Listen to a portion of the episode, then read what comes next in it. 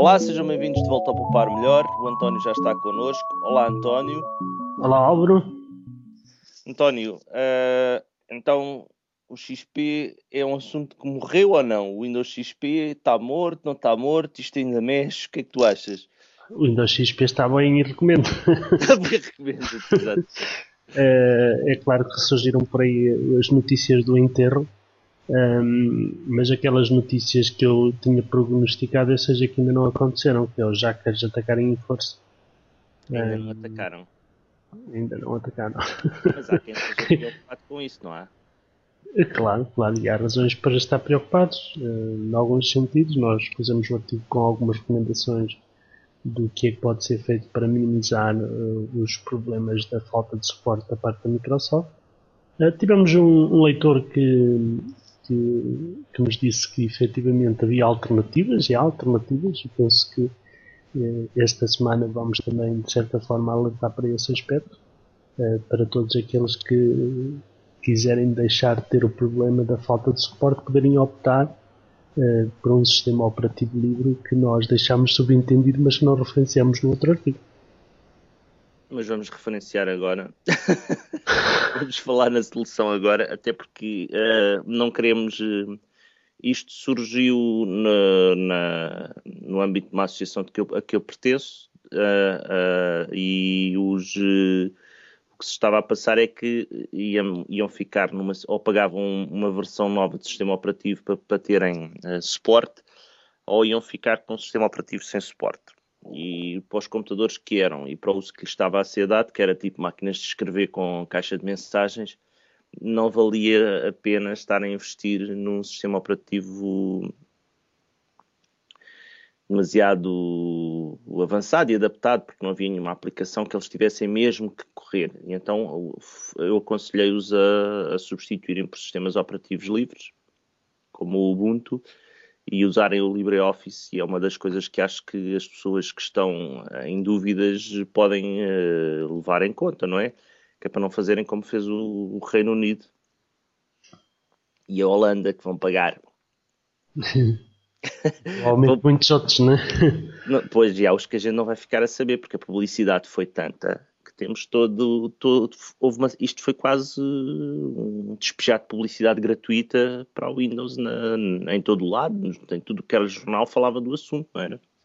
Exato, tal como havíamos previsto, realmente foi, foi uma grande enxurrada em termos dos mídias da notícia. Felizmente a notícia já passou, eh, mas de qualquer forma vamos deixar uma nota esta semana para, para esta opção e também para um caso, uma experiência Sim, não é propriamente eh, os eh, patches do Windows XP, não é propriamente uma coisa que se possa armazenar, mas uh, há coisas que nós podemos armazenar.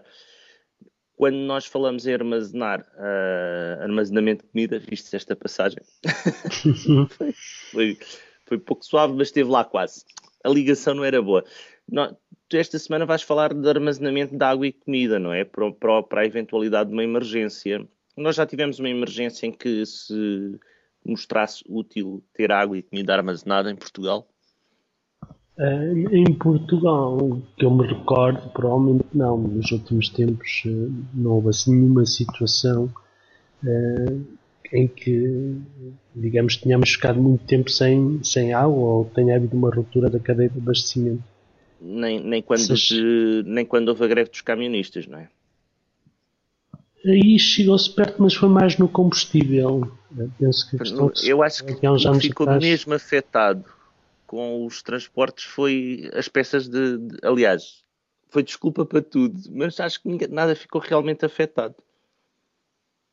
Sim, sim, não, não se chegou, digamos, com uma situação terminal. Um, e, portanto, nesse sentido, nunca verificámos uma situação daquelas que algumas vezes se verifica nos noticiários de um terremoto esperemos que não aconteça nos próximos tempos, mas há sempre essa probabilidade na região sul do país, sobretudo.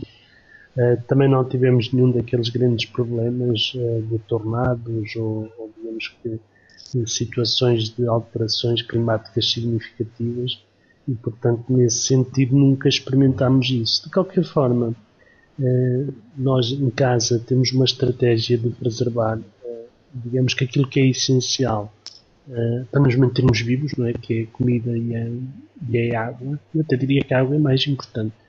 E eu falo por uma experiência própria daqui a uns anos em que ficamos sem água em casa durante quase um dia. É quase uma calamidade. A maior parte de nós só, só se dá conta desse aspecto quando, quando acontece. É? Sim, mas nós eh, aqui em Portugal também não é hábito ficarmos sem água muito tempo. Os serviços mantêm uh, alguma.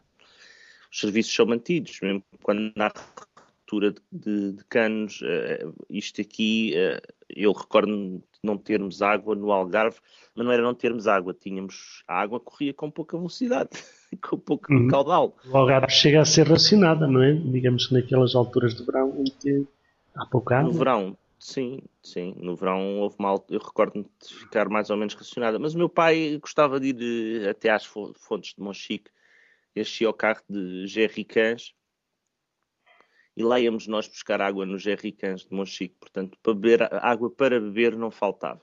Aliás, acho que nunca faltou água para beber. O que falta é depois água para tomar banho.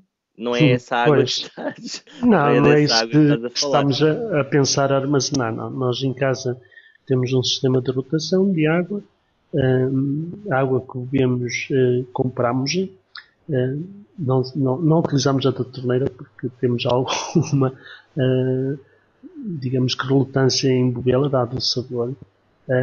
e o que nós fazemos é ter dois, três garrafões de água sempre a levar e portanto o custo não, não, de manter o estoque não é significativo. Porque aqui em parte importante. Não tens custo de manter o estoque, porque tu consomes, não é? Não há um custo é. de manutenção. Há apenas um espaço de armazenamento uh, que é preciso dispor, não é? De, de, de, para ter os garrafões, mas isso facilmente se acomoda. Portanto, digamos que é o suficiente para, em caso de, de emergência, termos uh, um pequeno recurso de água de bebida, porque é aquela que é essencial. Tudo o resto, uh, em termos de água, é mais ou menos acessório. há uns que são mais e outras que são menos, mas eventualmente, se for preciso passar dia sem, sem tomar banho, bem, não, não, nada muito grave acontecerá. Estamos um dia sem beber, pode ser um bocadinho mais complicado. E esta parte do armazenamento também me leva esta semana, porque tudo isto surge porque vi um, um artigo online sobre estratégias de guardar, armazenar eh, comida, que é, que é, um tema semelhante ao do armazenamento da água. Eh, e eu fiquei particularmente impressionado com algumas das soluções que estavam referenciadas no, no artigo, penso que também já viste as imagens. Uh, aquela parte das latas a rodar parece-me interessantíssima. As latas, de, as latas de comida, aquele armário de latas de comida do, do armazenamento é espetacular. O método de arrumação dele é espetacular. Exato. Eu faz-me lembrar aquelas teorias mais da, da, informática do first in, first out. Que é um, problema, é um problema típico de armazenamento que é nós vamos comprando, por exemplo, sei lá, umas latas de conserva ou qualquer coisa que dê para algum tempo, ou ao menos tempo até, não é? Eh, isto é, isto é quase como, este site é quase como aquele site, é um site digno de, de, de seguir, que é o My Family Essentials, com as eu, questões eu, da por acaso conheci-o esta semana, mas acho que sim, acho que pelas dicas que dá são, são coisas muito interessantes e, e não quer dizer que as apliquemos todas, longe disso, não é? Mas tem ideias que eu pareceram muito interessantes, até porque é, é, um dos problemas típicos que nós temos.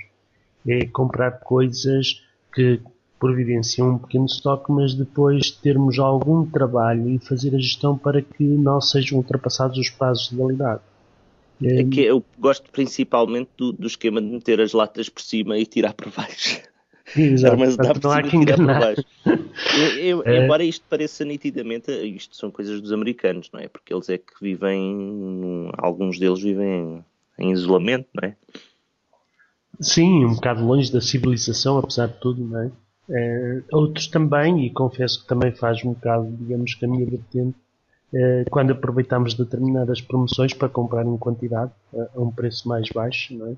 Uh, temos que ter sempre este esforço de ter a certeza que uh, consumimos uh, aquilo que compramos dentro dos prazos de validade, porque senão lá se vai o desconto e, e não vale a pena estar com, com esse trabalho. estratégias que sejam no sentido de assegurar que realmente conseguimos aproveitar a poupança que conseguimos pela compra em quantidade é importante porque senão, pronto, lá se vai o desconto não volta, não é? António, nós já uma vez fizemos aqui, há muito tempo, fizemos um post na altura em que alterou o IVA do, dos enlatados. Fizemos um post em que dizíamos às pessoas para fazerem um bocadinho de ordem de comida e irem comprar enlatados. É verdade. Achas que, na, é verdade, na tua opinião, nós devíamos eh, manter eh, isto atualizado? Vamos mantendo sem preocupação? Tu achas que nós já estamos numa situação de proximidade de ruptura? Não, eu penso que não. Quando, quando se fala, digamos que no ordem ou no, ou no prepping, que é, que é um termo em inglês para aquelas pessoas que pensam que vem aí o fim do mundo. Uh... Nós não estamos a dizer que vem lá o fim não, do mundo. Exatamente. Não estamos para aí virados. Não estamos para aí virados. Isto é só para manterem a, a, a dispensa atualizada. António, esta semana ficamos por aqui. Obrigado, António. Adeus, Álvaro.